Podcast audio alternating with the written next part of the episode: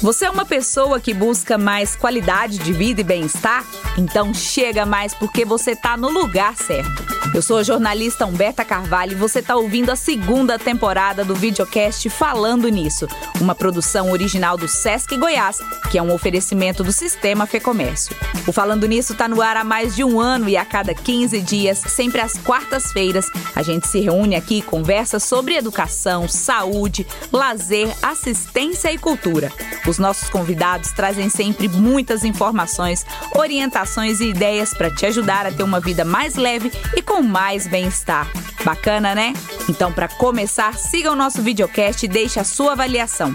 Se você nos acompanha pelo YouTube, se inscreva em nosso canal e deixe a sua opinião nos comentários. Seja muito bem-vindo ao Falando Nisso. Aumenta aí o volume, porque a gente tá no ar. Se você procurar no dicionário o significado da palavra impostor, você vai encontrar coisas do tipo: é quem se aproveita da credulidade, da ignorância de outra pessoa para ludibriá-lo. Ou também que é aquele que se faz passar por outro. Ou ainda charlatão. E aí eu te pergunto, você gostaria de se sentir assim? Olha, eu não gostaria não, viu? Mas o que eu quero te contar é que muitos de nós eu, você e pessoas bem próximas a você nos sentimos assim com frequência, principalmente no que diz respeito à nossa vida profissional. Se você já se sentiu assim, uma fraude, ou já teve a sensação de que a qualquer momento vão descobrir que você não é preparado ou preparada para ocupar o cargo que você ocupa, saiba que esses sentimentos e sensações têm nome. É síndrome do impostor. Esse é o tema do nosso episódio de hoje e junto com os nossos convidados, nós vamos compreender o que é esse fenômeno, como ele acontece, como ele pode atrapalhar a sua vida profissional e mais ainda, nós vamos aprender estratégias para superá-lo. Bacana, né? E antes de eu chamar os meus convidados, eu quero te lembrar de seguir o nosso videocast e avaliar Avalie lá pra gente, porque nós produzimos cada episódio com muito carinho e cuidado para trazer sempre o melhor para você. A melhor informação, novas formas de pensar o mundo, novas ideias. Então vai lá e dá essa moral pra gente. Posso contar com você? Então, sem mais demora, hoje eu recebo aqui no nosso estúdio, direto de Goiânia, no coração do Brasil, o Luciano Alvarenga, ele que é doutor em psicologia. Luciano, seja muito bem-vindo. Obrigada por aceitar o nosso convite. Oi, Humberto. Obrigado pelo convite, obrigado pela oportunidade. Estou muito feliz de estar aqui hoje com vocês. Coisa boa. E recebo também a Eliane Cardoso, ela que é psicopedagoga e orientadora vocacional. Eliane, obrigada também por aceitar o nosso convite, dispor do seu tempo para estar aqui hoje com a gente. Eu que agradeço, Humberta. Fiquei super feliz de ter a oportunidade de vir aqui falar com vocês, principalmente sobre esse tema, né? Como você disse, realmente é um tema que abraça a gente, porque a maioria das pessoas acaba passando por isso. Eu também vivi isso, então gratidão por esse momento aqui. Obrigada. É isso aí, coisa boa. Vai compartilhar sua história aí com a gente, hein, Eliane? É. E vamos iniciar aqui apresentando para o nosso público, para o nosso ouvinte, quem são vocês, né? Como que é a atuação de vocês dentro da, dentro, cada um dentro da sua área. Então, meu nome é Luciano, sou psicólogo formado pela UFG, né? tenho aí uma trajetória no mundo acadêmico e hoje estou na clínica, né? Hoje construindo a minha minha vivência, me escuta a partir da clínica psicanalítica. E esse é um tema que aparece muito no meu consultório e eu acho que essa escuta clínica vai contribuir com isso também, com o nosso debate hoje. Coisa boa. E você, Eliane? Então, Berta, eu, na verdade, trabalhei 20 anos em banco, fiz minha transição de carreira e hoje eu sou psicopedagoga e trabalho especificamente com orientação vocacional e profissional. Não atendo só os jovens ali do ensino médio, mas atendo também adultos nesse momento de desenvolvimento, transição de carreira também. Ah, ou seja, vê muito isso por aí também, né? Nossa, sim, com certeza. é isso aí. Então, a transição de carreira traz muito essa questão, essa dúvida, né? Será que eu vou? Será que eu não vou? Enfim, sou capaz sou ou não? Sou capaz ou não, exatamente. É isso aí. Então, bora lá, né? Vamos começar logo, então, explicando para quem está ouvindo aqui o que, que é essa síndrome do impostor, se é uma doença, um transtorno, uma condição, o que, que é isso? Contem pra gente. Então, Berta, né, acho que esse é o primeiro ponto importante aí a destacar para o nosso ouvinte, né, que síndrome do impostor não é um diagnóstico, né, não é uma categoria diagnóstica. Então, você não vai encontrar nos livros de psiquiatria, nos, nos manuais, né, nos livros de psicopatologia nenhuma informação sobre isso, né.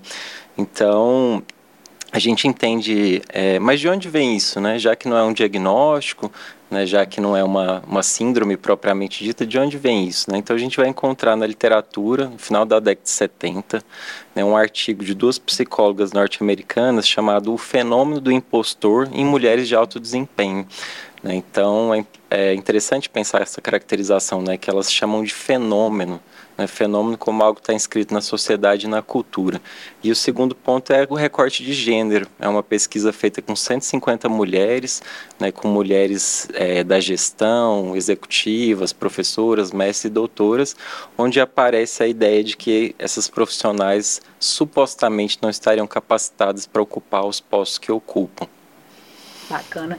E se a gente pudesse falar de causas, de onde vem essa síndrome do impostor? Muito interessante isso que o Luciano falou, que na minha percepção, essa construção também, Humberta, ela tem muito a ver com o que nós vivemos. Né? Nós temos o hábito de falar que nós somos produto de tudo que nós vimos, ouvimos e sentimos ao longo da vida. Então eu acredito que hoje eu aprendi essa parte também, né, que não é uma síndrome e tudo mais, mas assim, como eu falei para você, eu acho que a maioria das pessoas acabam, principalmente agora sabendo também, que a maioria das mulheres passam por esse momento. Então assim, até pesquisando e vivendo é, essa jornada clínica também, eu entendo que tem tudo a ver com o que eu vi e vivi lá na minha infância. Por quê? Porque muitas vezes tem uma questão aí associada com autocobrança, às vezes essa necessidade de atender a expectativa dos outros, então aquele sentimento de que será que eu sou capaz mesmo? Será que realmente é, eu consigo fazer isso? Porque essa síndrome, né, falando aqui já nos termos que a gente está mais acostumado, que é a síndrome do impostor, ela tem muito a ver com essa questão de não se sentir capaz. Parece que eu nunca estou pronta. Então, eu fiz a minha transição com quase 40 anos de idade. Eu sempre fui a Eliane do Bradesco, depois eu era a Eliane do Itaú, depois eu era a Eliane do Santander. Então, depois eu me questionava, mas parece que. E agora? Quem eu sou? Né? Então, até na hora de preencher uma ficha, um cadastro, ela assim, tá, qual a sua profissão? Eu, hum, é agora entende? Então já dá esse impacto. E automaticamente eu vejo que tem sim esse impacto, né? De é, de não me sentir capaz, às vezes de, é, de perder oportunidades também, porque acabam passando oportunidades ali por medo, por esse esse sentimento de incapacidade acaba que eu deixo passar essas oportunidades e acabo é, não aproveitando tudo que eu poderia aproveitar falando de carreira, entende? Então eu acho que isso aí é muito assim importante, eu acho que causa um impacto muito grande mesmo. E dentro das vivências clínicas que vocês têm, né, como psicólogo, psicopedagoga, é, como que é, como que se sente, quais é, frases, palavras e sensações são descritas aí pelas pessoas que têm essa síndrome do impostor? Então, é, embora a gente não concebe a síndrome do impostor como diagnóstico, né, a gente entende como fenômeno clínico, ou seja, algo que aparece na clínica. E a literatura atual vem dizendo o seguinte, que a gente pode pensar esse fenômeno do impostor como causa ou como consequência de determinados transtornos psiquiátricos. Né? Então, por exemplo, uma pessoa quando ela tem, quando ela está num processo depressivo, ela pode ter sintomas disso que se convencionou chamar, chamar de fenômeno do impostor, né? Ou seja, a, a síndrome do impostor pode aparecer como uma consequência da depressão e pode aparecer também como causa, ou seja, esse sujeito não se enxerga capaz de ocupar o cargo que ocupa, né, isso pode desencadear algum tipo de transtorno, algum tipo de, de processo patológico. Né? O que, que a gente tem aqui que eu queria ressaltar, é, Humberta? Né? A gente tem na literatura duas origens clássicas assim e, e, ambas estão relacionadas à dinâmica familiar né? então pensando ainda nesse recorde de gênero né? então uma primeira que seriam mulheres que vêm de uma dinâmica familiar onde os papéis de gênero foram sendo reproduzidos ou seja elas foram ensinadas que elas não podem ocupar determinados espaços relacionados à racionalidade à inteligência ao, profissionalismo, elas ainda são relegadas àquele papel de cuidado, aquele lugar da, da sensibilidade, né? E um segundo seria uma dinâmica familiar de exaltação, ou seja, é criado um ideal em torno dessa mulher, né, de altas habilidades, de potência, um ideal segundo o qual ela nunca consegue viver. Então a síndrome do impostor apareceria como uma fantasia de inferioridade, ou seja, inferioridade em relação a um ideal que foi sendo construído e que não pode ser de fato vivido. Né? E essa questão também que o Luciano está falando, é, que a gente estava até conversando agora há pouco, é a expectativa, né, doutor Luciano? Então, essa expectativa que é gerada do meio acaba tendo uma influência muito grande também na, no meu comportamento. Eu vejo muito isso. Dentro, por exemplo, dos meus atendimentos, eu atendi uma menina que estava assim com uns 37 anos, já construiu uma jornada ba bacana numa grande empresa e foi promovida, por exemplo. E aí ela foi promovida a um cargo de liderança e ela queria muito esse cargo. Só que aí tinha lá, sei lá, três meses que ela estava exercendo e ela estava quase para pedir demissão. Eu falei, como assim? Você está quase pedindo demissão se você não está exatamente onde você queria estar? Sim, mas eu não me sinto capaz de liderar essa equipe, eu não consigo me posicionar, eu não consigo é, dar as diretrizes dentro do que eu preciso para chegar no objetivo. Então, nós fizemos um trabalho onde ela teve que trabalhar também essa identidade, de perceber se ela foi promovida, as pessoas em volta já estavam vendo o valor dela, porque ninguém vai promover uma pessoa que você acredita que ela não tem capacidade para exercer aquele cargo, certo? Sim. Então, assim, dentro da clínica é muito comum ver isso também. Pessoas que às vezes começam a alcançar resultados que já estão buscando, só que por algum motivo estão lá ainda sofrendo, aí fazendo que aquele negócio seja ainda algo muito pesado, sendo que ela tem recursos internos, inclusive, para fluir de uma forma muito mais tranquila, muito mais leve. E qual que foi o grande achado dessa pesquisa, Humberta? Que é, os homens eles tendem a atribuir o sucesso profissional a uma qualidade inerente a si próprio enquanto essas mulheres né, que participaram da pesquisa associavam o sucesso profissional a uma causa externa, a sorte, a um erro, né? Então isso é muito interessante e chama atenção para esse lugar do gênero ainda, né? Como os homens ainda sustentam esse lugar da autoconfiança e as mulheres ainda o lugar da, da suposta fraude. A gente sabe que, nesse, que isso não é verdade, né? E é interessante você é, trazer para a gente essa pesquisa, né, que mostra de onde veio isso, né, esse, esse termo, esse fenômeno. É, e foi bom você ter citado os homens, porque eu quero perguntar o seguinte: é, afeta os homens também? Vocês percebem isso no público masculino ou não? Então, é, dentro dessa pergunta, eu acho interessante que eu estava ali refletindo sobre essa questão. E até então eu pensava, sabia que era muito mais inerente às mulheres, mas aí conversando com o doutor Luciano ali fora, ele comentou isso. Eu falei, sabe que é mesmo? Acho que é uma proporção muito maior com as mulheres. Só que esses dias eu atendi um jovem de 31 anos e eu fiquei assim, perplexa com a história dele. Ele contou o seguinte, aí eu fiquei pensando, será que também já era ali uma síndromezinha do impostor ou ele está realmente perdido, sabe? Porque ele com 31 anos ele falou assim, Eliane, eu comecei o meu curso lá na área da saúde e aí eu queria trabalhar na área da biomedicina mesmo, mas aí eu fui fazer um estágio, não é, fiz o estágio, saí do estágio não consegui emprego. Comecei a fazer engenharia. E aí eu queria fazer, eu comecei a fazer engenharia da produção por conta do meio, dos contatos que eu estava. No meio do curso eu passei para engenharia civil. E aí eu formei engenharia civil é, e trabalho, ganho dinheiro hoje dentro da área da engenharia, mas não me sinto feliz com o trabalho que eu faço. Então eu comecei a fazer enfermagem. Aí fez fazendo enfermagem, aí começou um relacionamento, parou a enfermagem por conta desse relacionamento e agora o relacionamento acabou e aí ele falou assim: não, agora eu parei de estudar a enfermagem que eu estava fazendo, o relacionamento acabou e agora eu quero voltar a estudar e eu quero fazer psicologia. Então eu falei: hã? Tá, vamos lá. Qual o motivo, Calma. né? Vamos começar pelo básico aí. Qual o seu porquê, né? Por que realmente você quer fazer psicologia? Porque dependendo, às vezes, será que vale? Aí eu fiquei pensando nisso. Falei, será que também tem homens que se sentem assim? Ou será que realmente é porque está perdido ainda? Então eu vejo que talvez tenha assim um fundinho aí. Será que eu estou no caminho certo? Será que é isso mesmo que eu quero fazer? Ou será que é só a dúvida mesmo do paradoxo das escolhas? Porque é algo que realmente traz uma dificuldade na tomada de decisões também, né? É, eu diria que, até puxando um pouco para o lado da psicanálise, que é um fenômeno que afeta todos nós, né? Uhum. O Freud tem um conceito interessante, né, que é o conceito de ideal do eu, né, que está relacionado àquilo que eu falava né, sobre essa construção familiar, né, daquilo que, que se projeta desde a infância até a vida adulta. Né? O Freud ele diz o seguinte, que esse ideal do eu ele seguia pela seguinte frase, né, como eu devo ser para parecer com, aqui, com aquele que eu amo e admiro. Né? Então, se a gente pensar que todos nós né? A gente seguia por esse ideal e, e é um ideal, é sempre algo que está à frente, né? ou seja, é algo sempre inalcançável, a gente pode dizer que todos nós sofremos desse fenômeno em alguma medida, né? Agora, do ponto de vista sintomático mesmo, ele tem esse recorte, né, de gênero, e as pesquisas mais atuais falam muito desses casos de jovens profissionais, né, de pessoas que estão entrando no mercado de trabalho agora, que seriam mais afetados por esse fenômeno do impostor. Ou seja, não é uma coincidência que mais mulheres apresentem esse fenômeno, né?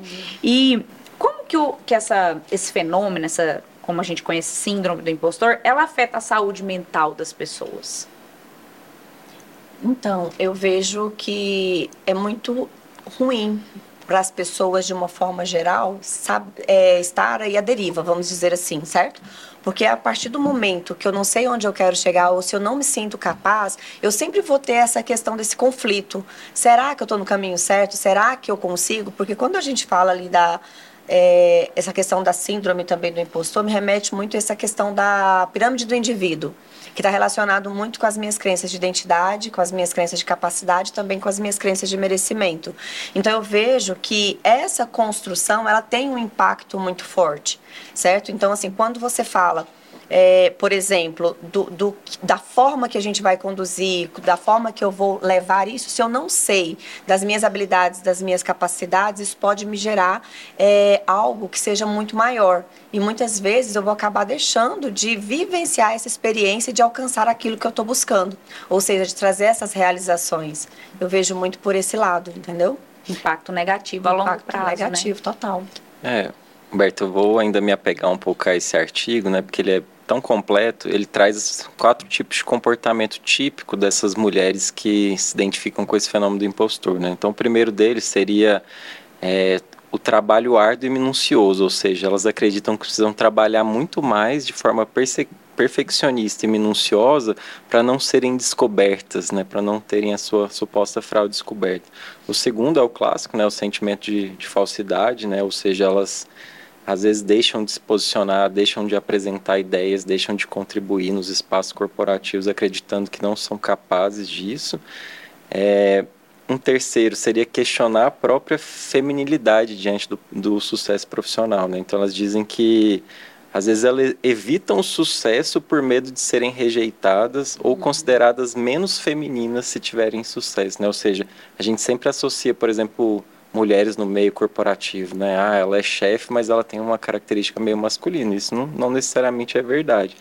E o quarto, que eu acho mais delicado, né? Quando é, acreditando que são impostoras, elas acabam fazendo uso da, da sexualidade ou da sensualidade ou do humor ou do charme para suprir essa suposta falta de conhecimento, né? Então, uhum. veja que e tudo isso afeta que a gente chama de saúde mental, né? Já que elas passam a trabalhar mais, elas se sentem é, afeta a sua feminilidade, afeta até a sua, sua própria autoimagem.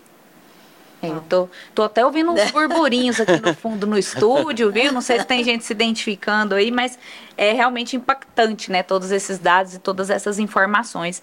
E eu queria saber de vocês o seguinte: é, esse fenômeno, a síndrome do impostor, pode impactar os relacionamentos interpessoais, de trabalho?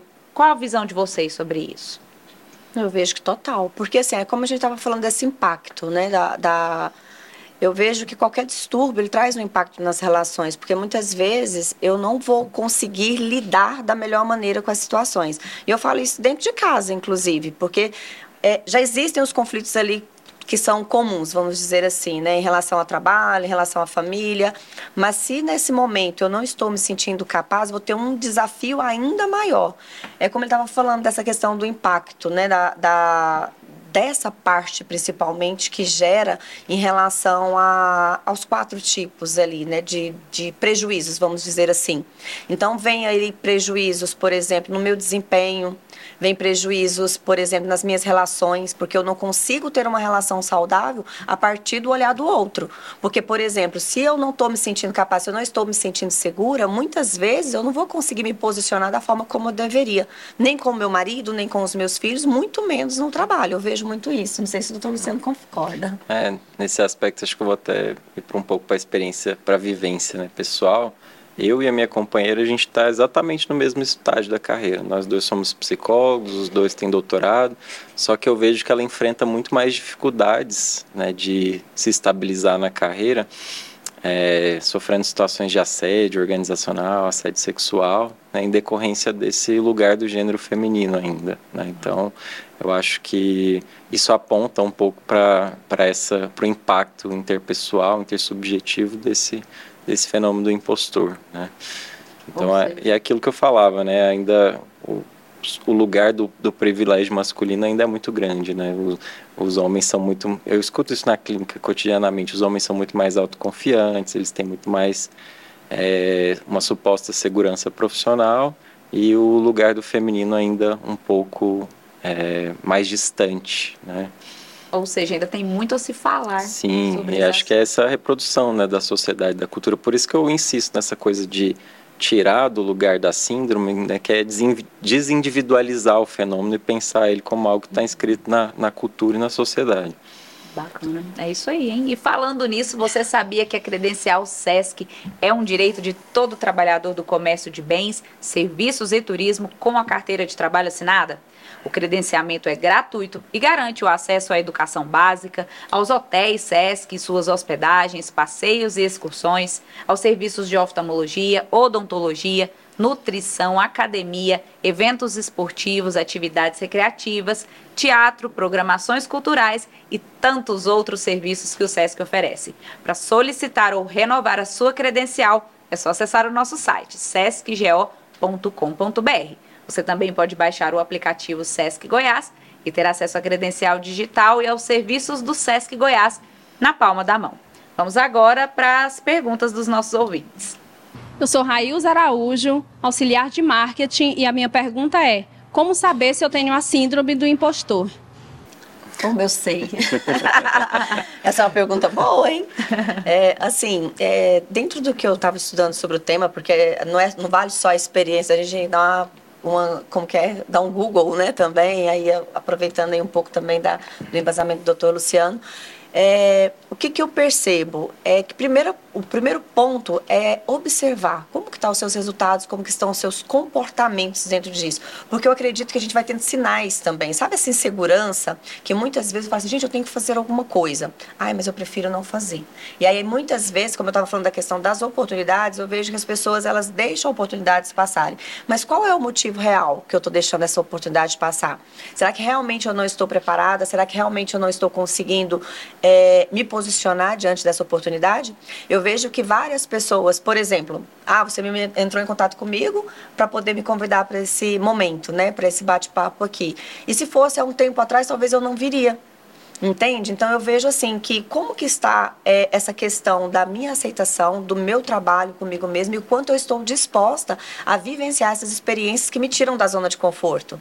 Então, assim, ó, não significa que essas, esse comportamento já seja uma síndrome, é óbvio, né? Que eu tenho que estar observando várias outras coisas, mas pode ser um sinal entende? Porque se eu não tenho essa capacidade de analisar como que estão os meus resultados ou como eu estou me comportando diante dessas situações, pode ser aí alguma coisa de alerta, inclusive, sabe? Mas assim, eu vejo que várias pessoas, como eu estava dizendo, passam por isso, mas muitas vezes nem tem essa percepção. E aí vai passando e deixando né, o barco tocar, e depois a hora que você fala assim, cara, eu perdi tanto tempo da minha vida e eu não me predispus a vivenciar essas experiências. Por quê? Qual foi o motivo real de ter deixado, entende?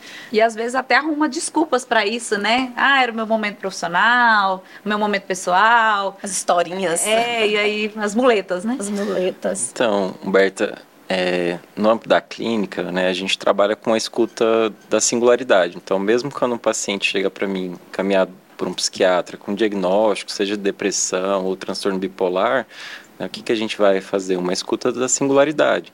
Ou seja, a depressão, embora ela tenha características, né, o transtorno bipolar tenha características diagnósticas, ela tem uma vivência singular para cada indivíduo. Então, o que a gente faz no consultório é entendendo isso, pensando na perspectiva etiológica, né, tentando compreender de onde vem aqueles sintomas, qual que é a função e a natureza de cada sintoma na vida do sujeito.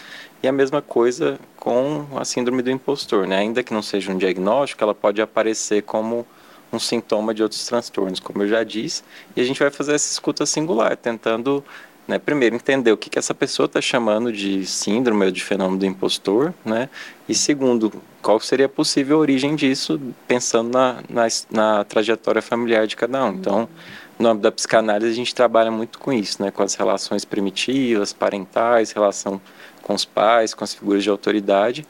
Né, e é claro, já finalizando, isso não esvazia pensar a perspectiva da cultura, ou seja, qual é o impacto da da cultura, da vida, ou seja, como que isso aparece no cotidiano da pessoa, né? Ah, ela, ela diz que tem sido do impostor, mas você vê que lá na empresa dela 90% dos gestores são homens, né? Então, tem uma coisa que a gente não consegue transformar, que é uma coisa que ainda está ainda é, consolidado na sociedade, mas a partir dos, do momento que as pessoas vão se conscientizando disso, né, há mudanças também na sociedade e na cultura, pelo menos é isso que eu acredito. Né? Só complementando o que o doutor Luciano falou, então, resumindo assim, na verdade, a pergunta, é como que eu sei? Eu acho que o primeiro passo é buscar ajuda né, buscar apoio, porque hoje também é muito comum as pessoas não, é como eu falei, eu não sou psicóloga, sou psicopedagoga, então tem que procurar um apoio de uma pessoa especializada nessa área. E aí tem muitas pessoas também que vêm que elas já vêm autodiagnosticadas, né? Ah, eu tô com bipolaridade. Ah, eu tô com depressão, eu tô com síndrome do impostor. Então elas já chegam muitas vezes, ah, isso então tem que ser feito um encaminhamento. E acho que as pessoas que estão buscando isso, o primeiro passo realmente é buscar apoio, ajuda de uma pessoa especialista, né, doutor Luciano? Sim. E é, tá aí a resposta da Railza Araújo. Obrigada, Railza, pela sua pergunta. É, e eu acho, complementando o que vocês estão falando, né, trazendo até uma experiência pessoal também, é, por várias vezes eu já olhei o meu currículo e eu olhava, né, tava até compartilhando isso com vocês nos bastidores, que eu olhava aquele currículo e falava assim, quem é essa pessoa desse currículo? Quem uhum. fez essa essa graduação, essas pós, essas especializações, quem fez? E eu falo, cara, sou eu. Então, todas as vezes que vinha, né, batia aquela síndrome do impostor, eu pegava lá o currículo e olhava, cara, fui eu que fiz isso aqui, uhum. né? Eu passei por esse processo, eu fui atrás, eu vivenciei, eu concluí. Então, sou eu, essa pessoa sou eu. E isso é muito interessante, né? Porque é, a gente vivencia isso, a gente percebe isso no nosso dia a dia e a gente vai falar disso mais para frente, mas é, é uma estratégia, né? A gente está sempre uhum. em busca de estratégias para superar é, e, e, vencer esse, esse, fenômeno na nossa vida, né? É, tá aí a resposta da Railza. Obrigada, Railza, pela sua pergunta. E eu queria saber o seguinte: de que forma a síndrome do impostor ela pode influenciar as escolhas da hum. nossa carreira, né? Talvez a, a Eliane tenha né, é, é, mais familiaridade com esse assunto, mas está aberto também, doutor Luciano. Porque eu queria saber assim, como que a síndrome do impostor ela pode é, afetar essas decisões profissionais que a gente tem na nossa vida. Vocês já falaram muito bem que deixamos as oportunidades passarem, né? Mas como mais? Uhum. Olha só, Humberto, eu vejo que, principalmente pela imaturidade, hoje as pessoas estão cada vez tendo que escolher com menos idade. Então, tem aí o negócio do ensino médio. Eu falo assim, gente, como assim? Né? Um menino de 16, 17 anos já precisa fazer uma escolha e ainda pensando, nossa, essa é a escolha mais importante da minha vida. E talvez eu tenha que escolher algo que eu vou fazer para o resto da minha vida. Então, isso já traz um peso muito grande. Então, tem é, pesquisas que mostram que esses jovens vão passar por, no mínimo, cinco carreiras. Então, já tem que trazer uma leveza nesse sentido também. Só que essa questão da falta de é, fortalecimento dessa crença de capacidade, de identidade, eu vejo um impacto muito grande, principalmente nessa hora de escolher qual caminho eu vou seguir. Por exemplo, é, escolhendo de forma aleatória sem um processo, sem um conhecimento, sem um embasamento. Porque o seguinte, eu estava até compartilhando com o doutor Luciano que eu queria fazer psicologia quando eu tinha 17 anos.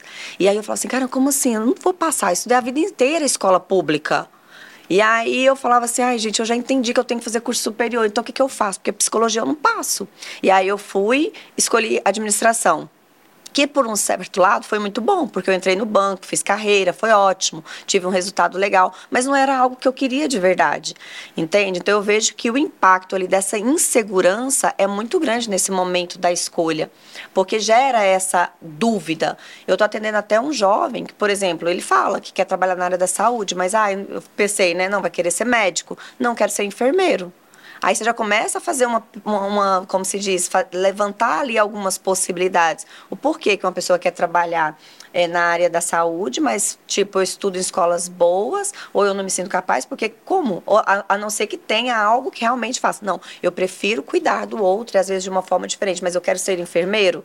Porque aí, se você for pensar nas outras contextualizações, a gente vai pensar também no mercado. Qual que tem mais oportunidade? Qual que paga mais? O que, que você realmente quer? Entende? Então, ali, nesse momento, principalmente para essas pessoas que não têm isso de uma, for de uma forma fortalecida, automaticamente isso vai trazer um prejuízo grande em relação à sua escolha. Eu vejo muito isso. Quer, quer contribuir? Eu acho que brevemente, assim, que eu escuto na clínica é que, mais uma vez trazendo esse recorde de gênero, né, que muitas mulheres é, deixam de ocupar determinados cargos ou às vezes até renunciam a cargos já conquistados por acreditarem não serem capazes, né? Então, eu acho que podemos pensar que influencia dessa forma, né? A pessoa que é, tem até um breve relato de uma escuta clínica que um sujeito, né, assim como eu, estava né, numa, numa trajetória acadêmica, ele chega no último ano do, do doutorado, foi acometido por uma depressão profunda. E ele acreditava de todas as formas que não ia conseguir terminar, inclusive, né, aparecendo querendo até desistir da vida por acreditar. Mas veja, então ele estava num processo depressivo. Então, a partir do momento que essa depressão ela foi tratada, né, claro, de forma medicamentosa, esse sujeito foi se reapropriando das suas capacidades e conseguiu terminar a tese de doutorado dele.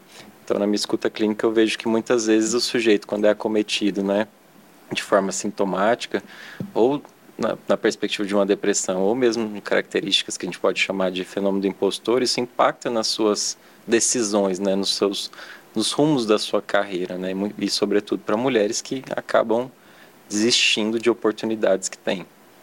E o doutor Luciano trouxe para nós aí um recorte, né, de, de, dessa pesquisa que foi feita com mulheres é, em cargos de chefia, né, Isso, executivos. É, mas a gente poderia dizer que atinge também pessoas é, em outros níveis de carreira, que talvez não sejam executivas, executivos, CEOs, presidentes, uhum. mas talvez em, em cargos é, mais baixos. Isso é normal? Isso acontece também? Vocês percebem isso? Ah, eu acho que sim, com certeza, né? É, eu lembro quando eu iniciei a minha, minha carreira na docência, comecei a dar aula, achava que eu nunca ia conseguir controlar uma sala de aula. acho que é uma coisa muito difícil, né? Não sei se vocês já passaram por essa experiência. E hoje também, atendendo alguns professores, eu vejo essa dificuldade, né? Desse sujeito, quando ele é alçado dessa condição. Num dia ele é estudante, pegou o diploma virou professor. Esse, esse ano a gente teve concurso do Estado, então tiveram muitos jovens professores que entraram, recém-formados. Então ele sai do estado de estudante para professor de uma vez, né, de forma muito abrupta e repentina. Eu acho que, que isso afeta assim outros níveis, não só nos níveis de gestão, de altos executivos, mas no cotidiano mesmo. Eu, eu vejo assim também que eu, talvez eu não daria esse nome, por exemplo, para essa fase aí de síndrome do impostor ou qualquer outra palavra mesmo? Fenômeno. Fenômeno, né? É. Também não acho que talvez eu não daria esse nome, porque eu vejo também que estamos todos no processo de desenvolvimento. Então, por exemplo, quando eu comecei a. Eu saí de uma clínica odontológica para fazer estágio no Banco do Brasil. Então, assim, eu estava naquele momento 20 anos de idade, entrando, fazendo faculdade, e aí às vezes eu falava assim, gente, será que eu tenho que fazer isso? Aí eu lembro que eu falava assim, gente, mas eu me sentia tão cansada, tão cansada, eu falei assim, gente, mas o que eu estou fazendo aqui? Sabe aquele negócio assim que você ainda não sabe bem se você está no lugar certo. E aí, às vezes, esses dias eu tava lembrando, eu falei assim, nossa, parece que eu tava tão cansada, eu entrava no banheiro e dormia assim, encostada. eu falei, gente, eu... só que eu falo a verdade. E aí, esses dias eu tava conversando com alguém e falei assim, nossa, eu nunca tive coragem de falar isso pra ninguém. aí todo mundo arrumava um jeitinho, sabe? Dessa, Agora assim, todo de... mundo sabe, hein? que eu ia fazer isso, né? Eu falava, nossa, parece que eu, eu encostava assim 10 minutinhos, sabe? Então, assim, eu passava por esses momentos. Então, acho que é uma formação também.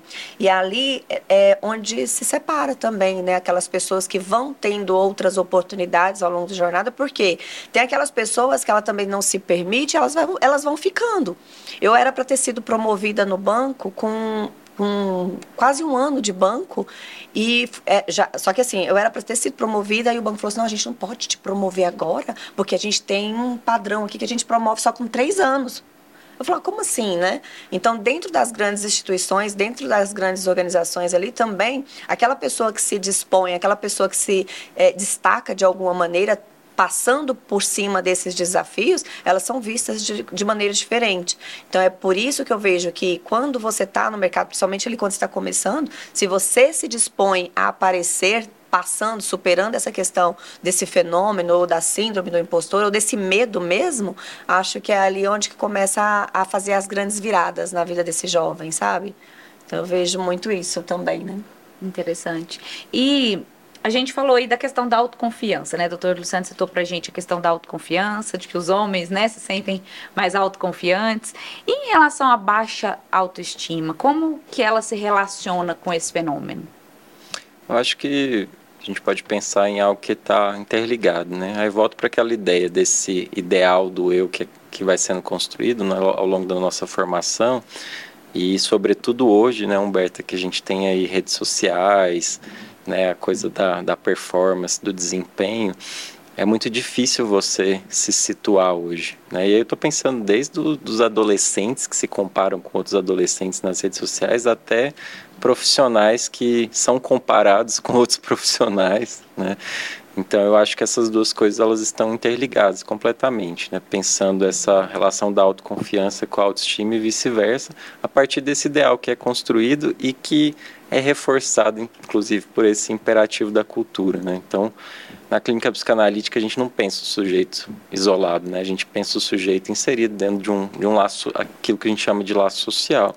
Não é à toa que as pessoas hoje elas dominam muito mais esse léxico né, da, da síndrome. Né? A pessoa já chega no meu consultório com mil diagnósticos, ela já conhece, às vezes ela conhece mais do que eu os sintomas lá que estão descritos.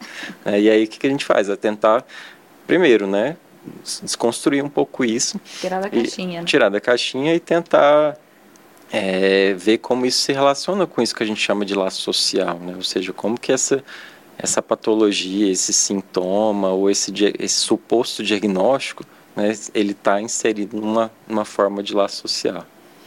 Muito bom. E essa questão também da autoestima que eu vejo, é, sempre a gente faz uma dinâmica, e assim, é, como o doutor Luciano falou, não é só com adolescente, eu acho que de uma forma geral no contexto, porque eu atendo, por exemplo, hoje eu estou atendendo um menino de 10 anos, e as pessoas falam assim, nossa, Eliane, mas você atende criança, atende adolescente, atende adulto? Eu falei, sim, porque eu trabalho com desenvolvimento humano, e eu amo trabalhar com isso, por quê? Porque você consegue ter percepções diferentes. E nesse momento ali, quando a gente está analisando, por exemplo, questões relacionadas à autoestima, muitas vezes a gente faz até uma dinâmica perguntando: quem é você? Essa coisa que a gente fala, né? Quem, quem é você? E as pessoas sempre travam ali nessa resposta. Fala, tá bom então. Aí ele começa, ele começa a falar quem é, de repente ele tá falando o que ele faz, o que ele gosta. Eu falo assim, mas eu não perguntei o que você faz. Eu não perguntei o que você gosta, só perguntei quem é você. Então a gente fica voltando lá na identidade. Por quê? Nós precisamos trabalhar trabalhar isso, é, trazer essas características, trazer essas questões dos nossos pontos fortes para estar cada vez mais forte, mais claro para nós e também na hora da comunicação, na hora de falar também, porque isso vai agregando e automaticamente vou me posicionando de uma forma diferente. Porque autoestima é engraçado isso. Eu falo que eu fiquei três anos, Humberta, fora do banco fora do mercado financeiro, na verdade, e tentando ali empreender. E ali eu tentei, tentei, falei, gente, mas isso não é para mim não, pelo amor de Deus, eu quero acordar e falar assim, alguém tá ter falado para mim já tudo certinho que, que eu tenho que fazer. Ó, você vai fazer isso, aí você vai lá, faz e resolve, bate a meta, tá resolvido, seu salário tá no final do mês lá na sua conta. Então, assim, eu fiquei três anos fora do mercado e depois de três anos eu fui convidada a voltar para o banco. Foi quando eu voltei para Santander em 2017. E aí eu fui, mas eu fui com tanto medo, numa insegurança, autoestima lá no chão, só que ninguém via. Porque até no dia que a menina me convidou, eu falei assim: ah, vou pensar. Eu falei, nossa, eu vou voltar correndo. Entendeu? Porque eu falei assim, gente, salário, férias, décimo terceiro, era muito mais cômodo. Só que aí, quando eu voltei, as pessoas falavam, os dois meses de banco, as pessoas falavam assim: Nossa, Eliane, nem parece que você só tem dois meses de banco. Mas por dentro, sabe, se aquela insegurança, aquele medo, eu falei assim: Meu Deus do céu, não sei nem o que, que eu vou fazer. Então, até teve uma vez um episódio que o meu chefe falou assim para mim: Não, Eliane, hoje você vai apresentar lá sobre negócios internacionais. Eu falei: Ferrou. Porque eu falei, agora lascou. Porque eu falei assim, eu conhecia de BNDES, que era o produto que eu tinha ido, mas negócios internacionais eu não tinha habilidade. E isso, tipo assim, 10 horas da manhã, ele falou, não, vai ser às 14 horas. e eu falei, tá bom, tudo bem. Então, assim, tá vendo? Eu vou, eu vou, mas por dentro tava morrendo. Vou com medo mesmo. Vou com medo mesmo, é aquela história, põe a fralda e vai. Então eu tive que me preparar, eu tive que comer é correndo. põe a fralda põe a e vai. Fralda, é né? novo, novo aprendizado. É, não é aquele negócio, tá com medo e vai, não. Tá com medo e vai, não gosta. Não, meus pacientes É, porque uma polêmica desse negócio, né? Põe a, é, não, tá com medo, vai com medo mesmo. Falei, gente, não tem esse negócio, vai tá com medo, vai com medo mesmo. Aí eu ouvi essa, falei, não, gostei dessa, tá com medo? Põe a fralda e vai. então, assim, as pessoas não percebiam, sabe? Mas por dentro eu tava muito insegura. Tanto é que eu fui comer, eu tava tão tensa que isso aqui parece que deslocou. Eu falei, meu Deus, o que, é que eu tô fazendo? e aí eu fui lá, fiz a apresentação, e aí, de novo, na síndrome do impostor, mesmo as pessoas falando, nossa, parabéns, foi ótima a sua apresentação. Você fala, obrigada. Mas por dentro, assim, que bosta que foi isso. horrível. Tipo, horrível por dentro. Mas eu não vou falar, né? Tipo, o que aquilo, aquilo que eu não comunico, as pessoas também não precisam saber. Verdade. Não é? Mas, assim, é, o que a gente está passando aqui por dentro é um desafio e eu tenho que estar tá sempre superando. É, na clínica eu escuto aquilo que não se comunica, né? Ou seja, aquilo que não é falado publicamente. Muitos relatos, hein? né? E falando nisso, no SESC, a educação vai muito além da sala de aula. Todos os espaços são educativos e favorecem uma aprendizagem significativa. Crianças, jovens, adultos e idosos encontram no SESC um ambiente que promove o desenvolvimento integral, respeita as identidades culturais e os valores éticos e de cidadania. O estudante é protagonista do seu processo de desenvolvimento, que parte das suas próprias experiências e saberes e o leva a um universo mais amplo do conhecimento. Quer conhecer mais sobre a educação do SESC Goiás? Acesse o nosso site, o sescgo.com.br ou nos siga também nas redes sociais, no Instagram, no arroba sescgo. E agora vamos para a pergunta do nosso próximo ouvinte. Vamos lá. Oi, meu nome é Sara Macedo, eu sou advogada e eu gostaria de saber do SESC em como as redes sociais contribuem com a síndrome do impostor. Então, Berta, acho que essa pergunta é importantíssima, né? É, vou voltar nessa questão da, da adolescência. Eu, por exemplo, fui adolescente no início dos anos 2000. Na adolescência é uma fase que naturalmente você se compara com outros adolescentes, né? Uhum. E, enfim, evidentemente isso se estende para a vida adulta, mas na adolescência é uma é fase pior, muito né? marcante de comparação em relação ao corpo, né, ao próprio desenvolvimento, ao desempenho sexual, enfim.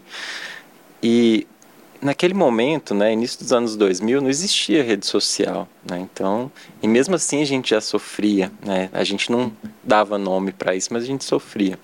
Então, hoje uma pessoa que, que cresce nesse mundo hoje, né, que sai da infância e entra na adolescência, ele já entra no mundo é, riquíssimo de comparações. Né? Então, ele vai se comparar com outros adolescentes que estão fazendo viagens internacionais, né, que têm milhares de seguidores nas, nas redes sociais, no TikTok, né, que, enfim, que vivem num universo meio ficcional. E nós adultos é a mesma coisa, né? Então a gente entra no Instagram aqui, a gente vê nossos amigos na Europa, né? nossos amigos nos restaurantes mais caros da cidade, nossos amigos em Veneza, né? E, e acho que a rede social hoje, né, ela é algo que a gente precisa debater, que a gente precisa colocar em questão, né? Não é demonizando as redes sociais, pelo contrário, né? Eu vivo disso, eu faço meu trabalho também nas redes sociais.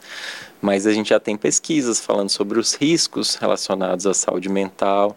Né? A gente sabe que o, o dono da Meta, né, que agrega Facebook e Instagram, está respondendo processo né, por riscos à saúde mental. A gente já tem países discutindo regulamentação das redes sociais, sobretudo para a infância. Né? Então, sim, eu não tenho dúvida de dizer que as redes sociais hoje elas reforçam esses estereótipos, né, elas é, reforçam essa lógica do ideal, da expectativa social, elas reforçam a lógica da performance e do desempenho, né, e a pessoa já chega no consultório já completamente desamparada, porque ela, além dela se comparar com o próprio ideal, ela se compara com o ideal fictício, que não existe na vida real. Né? Ninguém é feliz todo o tempo, ninguém está gozando o tempo todo, né? Então eu acho que realmente hoje a rede social talvez seria aí né, um, um grande fenômeno para a gente pensar nesse, nesse, nessa perspectiva do fenômeno do impostor. Né? Não tem como pensar o fenômeno do impostor hoje sem pensar as redes sociais. Verdade. E inclusive, assim, o que eu vejo das redes sociais, até um amigo nosso uma vez comentou, falou assim, nossa, porque o casal fulano de tal sempre está lá lindo, maravilhoso nas redes sociais, mas quem conhece sabe que o casamento é um casamento de fachada. então tem essa questão também, né, que traz essa idealização. E aí pensa, assim, falando aí, né, do fenômeno do, imposto, do impostor, porque as pessoas, elas querem ser quem elas não são nas redes sociais. Então eu vejo assim, é, é como o Luciano falou, nós trabalhamos com isso e hoje, mais do que nunca, a gente sabe que dependemos disso e não tem volta. não tem volta, não tem, assim, eu não vejo é, mais um mundo sem rede social, um mundo sem Sim. internet, eu não vejo mais. E aí, às vezes, as pessoas que estão à minha volta é, questionam essa esse posicionamento, então faço psicanálise lá no Instituto Self, foi até um tema que a gente estava discutindo também é, no sábado sobre pessoas que não gostam de aparecer, mas conseguem desenvolver um trabalho legal. E essa questão da comparação, ela é muito forte. E igual o doutor Luciano falou, que não é só na adolescência, você acaba se estendendo aí por um Sim. longo período. Na minha transição, eu começava a ver, gente, que Instagram é esse? Horrível, tudo que eu faço é ruim. Tudo que eu faço é feio, é ruim, meu, meu post tá ruim. Aí você vai ver outra pessoa lá, fala, nossa, como que essa menina tá conseguindo? Ela fez a formação junto comigo. E a menina já tá voando. A menina já tá fazendo um monte de coisa. E aí eu tenho, eu tive experiência, a gente fala, né? Não dá para se comparar com o outro. Então, se for comparar, compare com os bastidores. Porque ali atrás daquele negócio todo que a gente está vivendo, tem toda uma história. É aquele ditado, né? Todo mundo vê as pingas que eu bebo. Ninguém vê os tombos que eu levo. Então eu comecei a falar muito isso. eu tô cheia ditados. Um. Você anda aprendendo vários ditados para usar na clínica. Só, só Ai, mais um, só mais um comentário, Berta. É, o que eu tenho escutado também no consultório é muitas pessoas, homens e mulheres, fazendo procedimentos estéticos, uhum. tomando remédio para emagrecer sem prescrição, né? Jovens, meninas cada vez mais novas fazendo procedimento estético para se adequar a esse ideal que, como minha colega esse disse, ideal. ele é ficcional, né? Completa, é, uma completa existe, né? ficção. Né? Totalmente. Tá, né? Então, é, só para finalizar, então tem muitas pessoas que estão buscando isso. Então a gente trabalha muito essa questão também da congruência, né? O que eu falo nas redes sociais. É, e aí eu não comparar é, a minha história, comparar então os bastidores, porque eu tive experiências, depois eu fui ver pessoas que para mim estavam muito melhores, falei, nossa, nem saiu do lugar. Só nas redes sociais que estavam parecendo que estavam muito além, sabe? Então, assim, é muito interessante essa questão das redes sociais, mas pode ser um impacto. Mas a partir do momento que você meio que dá uma isolada, também começa a focar no que você tem que fazer, isso aí acaba fluindo também de uma forma bem diferente, né? É isso aí, tá? Então é a resposta da Sara Macedo. Obrigada, Sara, pela sua pergunta. E para a gente finalizar, eu queria, sim, saber de vocês se existem práticas, hábitos, é, estratégias, né, como eu citei aqui agora, que a gente pode adotar para fortalecer a nossa autoconfiança, nossa autoestima, de forma, de modo a combater esse fenômeno, essa síndrome do impostor? Uhum, deixar o doutor Luciano falar dessa parte, depois eu vou complementar com a minha percepção. Eu adoro é, essa eu, pergunta também. Assim, vou vender meu peixe, lógico, que é a, a, minha perspectiva clínica a partir da psicanálise. Né? Na psicanálise a gente não trabalha com essa ideia de técnicas, exercícios, crenças. O que, que a gente trabalha, como eu, como eu enunciei, né? com a história do sujeito, com a história singular do sujeito. Hum. Como que essa pessoa se constitui enquanto sujeito? Né? Em que contexto familiar, em que contexto cultural, em que contexto laboral depois, né? E a partir dessa escuta, né, que não é uma escuta simples e rápida, né, os processos analíticos eles costumam ser longos, né, eu tenho pacientes aí que estão comigo há dois, três anos, né, que a partir dessa escuta a gente vai é, se desapegando desse ideal, né, como se, se desidentificando desse ideal, porque o sujeito ele fica muito identificado com esse ideal, né, afinal é dele, né, foi foi ele que cultivou, né? Claro que vem da, da, do discurso do outro, mas foi ele que cultivou, ele que adubou esse ideal todos uhum. os dias. Então, o processo analítico ele também se constitui em um momento que o sujeito vai ao, aos poucos se é, se desapegando desse ideal de eu e lidando com, com a própria realidade, né? com as suas limitações, com a sua impotência, com as suas dificuldades de se relacionar com o outro. Né? Então é isso que a gente faz um processo analítico, é isso que eu acredito. Faça terapia, né? Faça terapia. Faça análise. Eu, eu, eu, eu estou estudando psicanálise também para ter esse entendimento, porque eu acho lindo realmente esse processo de desenvolvimento. Eu comentei com ele de vez em quando, tá meio que dando uns conflitos aqui, sabe? Dentro da sala, eu falo assim, gente, vocês não estão entendendo os boom que dá aqui dentro. Mas a gente chega sempre num debate construtivo, e eu estou entendendo um pouco mais essa parte é, clínica dentro da psicanálise, mas eu ainda estou muito com o pezinho aqui na parte comportamental. Então eu vejo o seguinte, que além de trabalhar toda essa parte clínica, eu parto do princípio que é fortalecimento das crenças de identidade, capacidade, merecimento, que é ali dentro de algumas ferramentas que a gente vai trabalhar esse eu, entendeu? Trazendo clareza para quem eu sou e o que eu quero. E automaticamente, ali através das ferramentas, eu vou começar a fazer essa construção também. Então aí ele tem exercícios rotineiros, por exemplo, trabalhar essa farmácia interna, essa energia, essa disposição para fazer o que eu preciso fazer.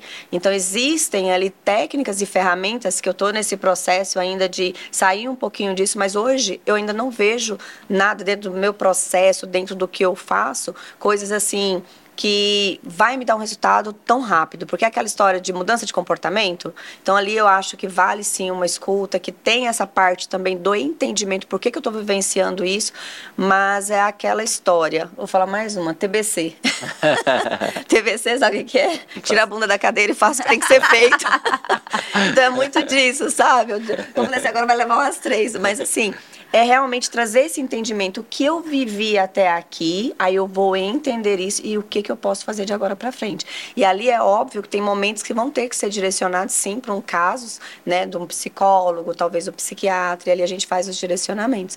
Mas é algo que é muito legal de ser trabalhado essa, essa, essa questão né, da, da síndrome do impostor, do fenômeno. Eu acho que é fortalecendo mesmo a identidade fortalecendo cada vez mais essa questão das capacidades também.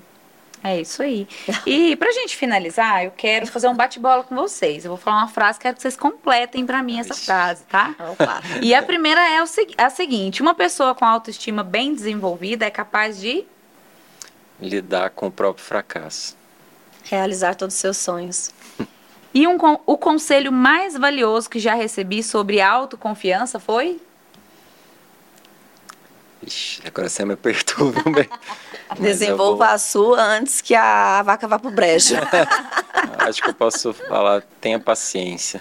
Tenha paciência com, com a sua própria jornada. Seu tempo. É. Vocês gostariam de deixar para as pessoas que estão nos assistindo, nos ouvindo, alguma indicação de livro, de filme, alguma leitura, para que elas se aprofundem, entendam melhor sobre esse tema que nós conversamos aqui hoje? Hum. O próprio artigo, talvez. Né? Ah, sim. É, acho que essa é uma questão importante, Humberto, que hoje a gente tem muita informação equivocada nas redes sociais, inclusive advinda de muitos profissionais da, da, da minha área, sim. psicólogos, psiquiatras, enfim. A gente tem até pesquisas falando de, do percentual de informações erradas que tem no TikTok. Né? Então, minha, minha dica seria vai na fonte. Né? Eu aprendi isso na universidade, vai na fonte. Você quer saber sobre um tema, procura a origem dele, onde, onde, ele, se, onde ele se desenha, onde ele se estrutura. Vai na fonte. Uau. Qual o nome do artigo? Deixa aí para quem está nos ouvindo. enquanto, ele, enquanto ele liga, enquanto ele liga.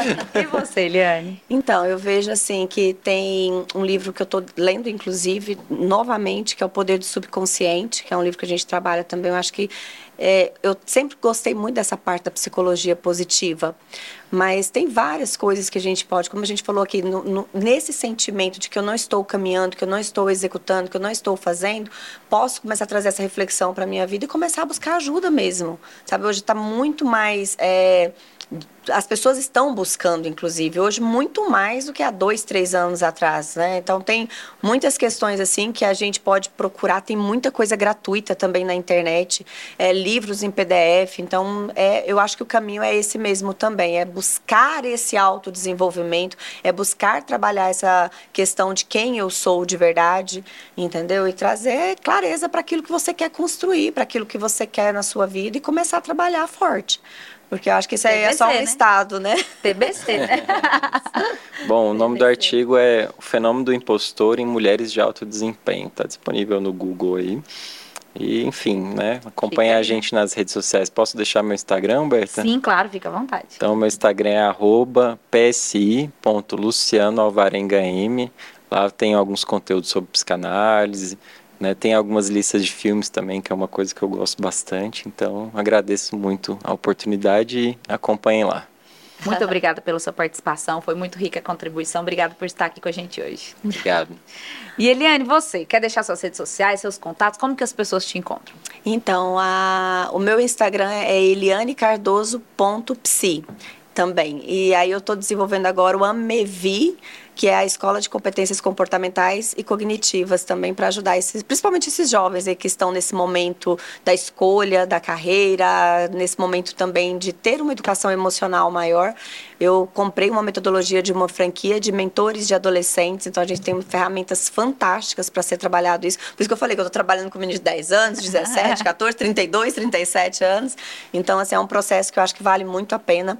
E quando eu fiz a minha transição de carreira, que eu comecei já com quase 40 anos, uma coisa que batia muito forte em mim era assim, por que, que eu não aprendi isso lá atrás? Sabe, esse aquele negócio? Se eu soubesse disso com 17, 18 anos, teria sido ainda melhor. E eu acho que é mais essa questão mesmo de trazer essa leveza, sabe? Essa tranquilidade. Eu acho que todos nós temos capacidades, habilidades realmente é, natas para realmente começar a buscar e desenvolver cada vez mais o nosso potencial e viver aquilo que a gente se propõe viver.